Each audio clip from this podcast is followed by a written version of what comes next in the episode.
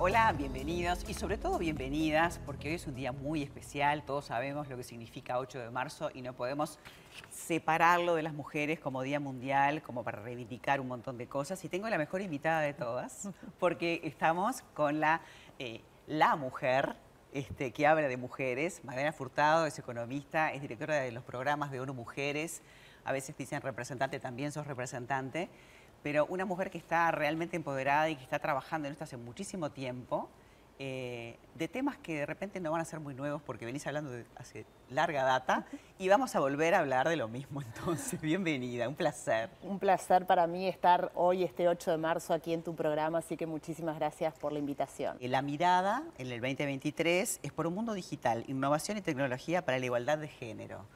Hay muchos temas para seguir hablando, pero este también es un tema que tiene que ver mucho. Hoy en día lo que estamos asistiendo es, en la medida que se van cerrando las, brechas de participación física, es como se abren las brechas de la participación en la economía digital. Entonces queremos la inclusión de las mujeres justamente en lo que es el ecosistema digital, en las nuevas tecnologías, en los empleos del futuro, que en realidad son los empleos de la actualidad que incorporan los cambios tecnológicos, y también queremos que haya más mujeres que tengan esas habilidades digitales y que puedan ser protagonistas de la creación de esas tecnologías. Hoy en día hay mayor cantidad de mujeres graduadas, por ejemplo, de estudios terciarios que hombres, pero en estas carreras de ciencia, tecnologías de la información, este, las mujeres están absolutamente subrepresentadas.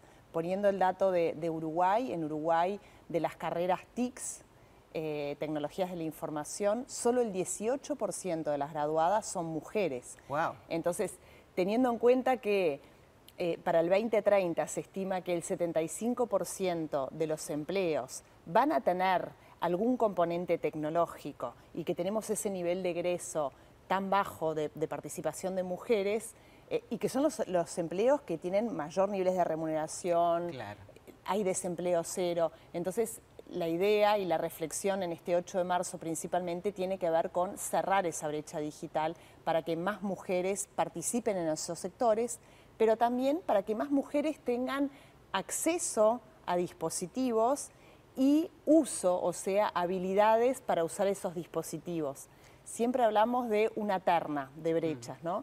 lo que es el acceso a dispositivos, el acceso a la conectividad, porque puedes tener el dispositivo, pero no puedes tener la conexión a Internet, y las habilidades para poder usar el Internet y el dispositivo. ¿Vos decís que también en el mundo digital hay violencia digital hacia las mujeres? Sí. La violencia hay que entender que es un continuum y ocurre en todos los ámbitos. Entonces, lo que podemos hablar es del cambio en el ámbito, pero la violencia continúa. Exactamente. Hay violencia en las calles, en los espacios públicos, hay violencia eh, en el trabajo, hay violencia eh, en la pareja o con exparejas, en el hogar, y hay violencia en los espacios digitales. Y cada vez más usamos los espacios digitales y entonces cada vez más estamos poniendo foco en la violencia hacia las mujeres que ocurre en esos espacios digitales. Y sobre todo si son mujeres que eh, ocupan un cargo de algún lugar relevante o están, eh, tienen una exposición pública importante. Ahí lo que vemos es violencia de género, es decir, violencia por su condición de mujer. Acá, este, cuando hay que presentar un informe como los que haces tú en profundidad, si tú tienes una mirada unos años hacia atrás a la realidad actual, ¿qué cambió?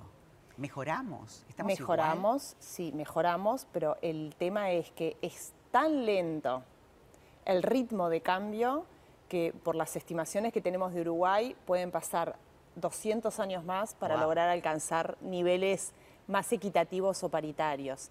Nosotros siempre hablamos de igualdad formal, que es en un nivel, es la igualdad en las leyes, en las normas, en los decretos, y después hablamos de la igualdad sustantiva mm. o en la vida real de las personas, que es lo que efectivamente este, ocurre, ¿no?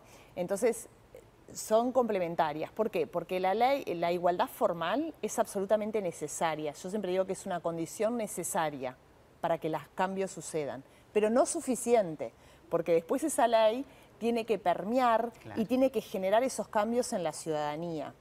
Te voy a contar, por ejemplo, eh, en Uruguay, eh, tenemos una ley de cuotas, o sea, la ley está desde el año 2009, pero el problema es que todavía no terminó de permear, porque si bien se aplica, porque es de aplicación obligatoria, se aplica de manera minimalista, es decir, que eh, la ley dice que cada tres lugares tienen que estar representados ambos sexos, pero sistemáticamente más del 90% de las listas eran presentadas hombre, hombre, mujer.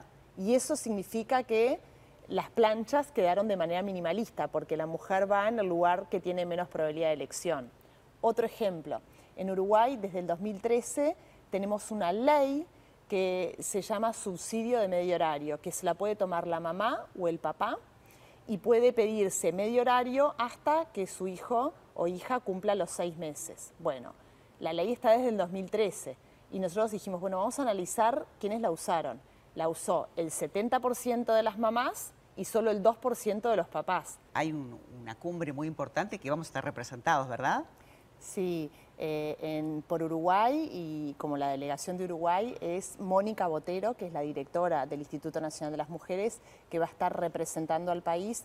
Y es muy importante porque es una reunión intergubernamental donde eh, asisten eh, las personas que lideran o que tienen la rectoría del área de género en el país. Y eso es buenísimo porque a partir de esa reunión es, es como un motor, se van generando este, nuevos, ¿no? nuevos horizontes a los cuales se quiere llegar y después los países tienen que rendir cuentas de cómo se va avanzando y de la implementación. Objetivos a cumplir. Exactamente, sí. Me encantó tenerte y te agradezco por todas las acciones, reacciones y la perseverancia sobre todo de este cargo, ¿no? La persistencia para poder llegar a los objetivos, este, para ayudar a, a la comunidad toda, no solamente a las mujeres, porque es seguro que ocupando este, el cargo que tengas que ocupar o lo que quieras hacer vas a enriquecer la sociedad. Sí, y creo que no está de más siempre cada 8 de marzo poder comunicar y repetir que justamente es un día de reflexión por el avance de los derechos de las mujeres. ¿Y por qué es esto? Porque justamente queremos alcanzar la igualdad, es decir, la igualdad en derechos y oportunidades entre hombres y mujeres. No más, la igualdad y eso se trata el feminismo, de eso se trata este día 8 de marzo y beneficia a toda la sociedad. Totalmente. Magdalena, muchas gracias por tu tiempo y por la tarea. A ti, muchísimas